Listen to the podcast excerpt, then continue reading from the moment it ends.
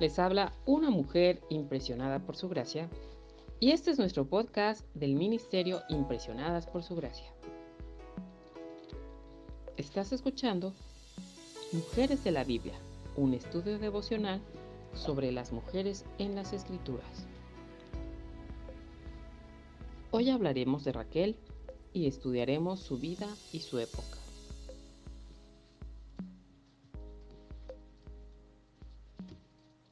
Ciclos menstruales.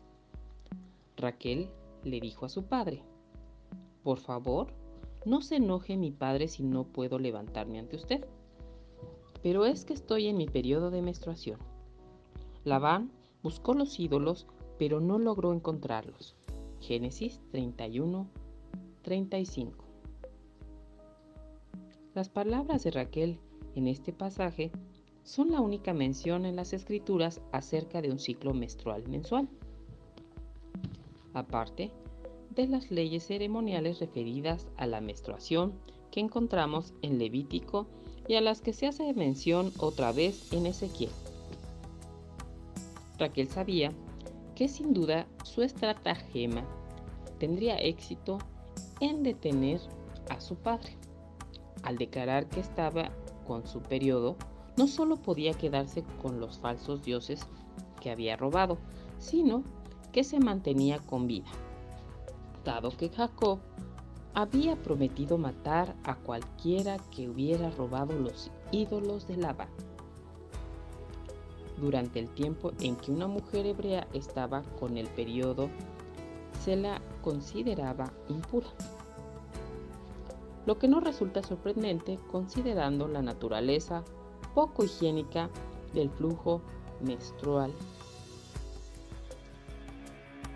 En especial en esos días, mucho antes de que se inventaran los productos sanitarios femeninos. Pero las leyes eran más, mucho más estrictas y no se limitaban a cubrir la naturaleza netamente personal de un periodo mensual. Los que tocaban a una mujer durante dicho tiempo, aunque fuera por casualidad, se volvían impuros hasta la noche. El lugar en que la mujer durmiera o se sentara también se volvía impuro. Cualquiera que tocara sus ropas de cama o su asiento era considerado impuro hasta que se bañase, lavase sus ropas y esperase la caída de la noche. A una mujer se la consideraba impura durante siete días, o sea, durante el lapso normal de una duración de un periodo menstrual. Después, según la costumbre, se bañaba para purificarse. Probablemente ese fuera el baño que se daba a Betsabé cuando la descubrió el rey David. Segunda de Samuel capítulo 11, versículo 2 al 4. Dado que ella acababa de salir de su periodo, David podía estar seguro que el niño de Betsabé era suyo cuando ella le dijo que estaba encinta. Su marido era un soldado ausente a causa de la guerra. El flujo natural del periodo de una mujer no requería de sacrificios para la purificación. Bastaba con que se bañara y esperara el tiempo estipulado.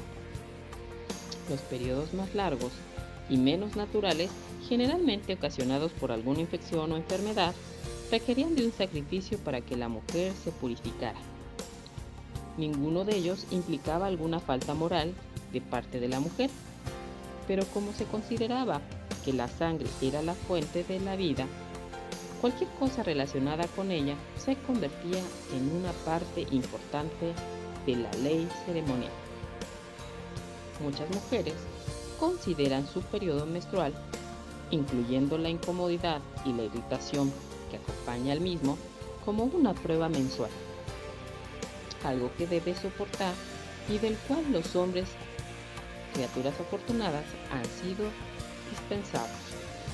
Sin embargo, solo mediante dicha función particular de su cuerpo puede una mujer reproducirse y llevar un hijo en su seno. A pesar de que a veces resulta engorroso, en ocasiones se convierte en una molestia y en algunos momentos resulta absolutamente doloroso. Dicho proceso le brinda a la mujer una oportunidad que no se le ha concedido a ningún hombre, la de dar a luz nueva vida. Y al hacerlo, establecer un singular vínculo con el Creador del toda vida.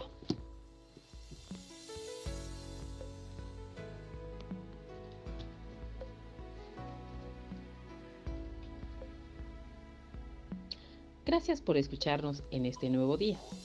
Nuestra oración es que el Dios de nuestro Señor Jesucristo, el Padre Glorioso, te dé el espíritu de sabiduría y de revelación, para que lo conozcas mejor y que asimismo sean iluminados los ojos de tu corazón, para que sepas a qué esperanza Él te ha llamado. Bendiciones.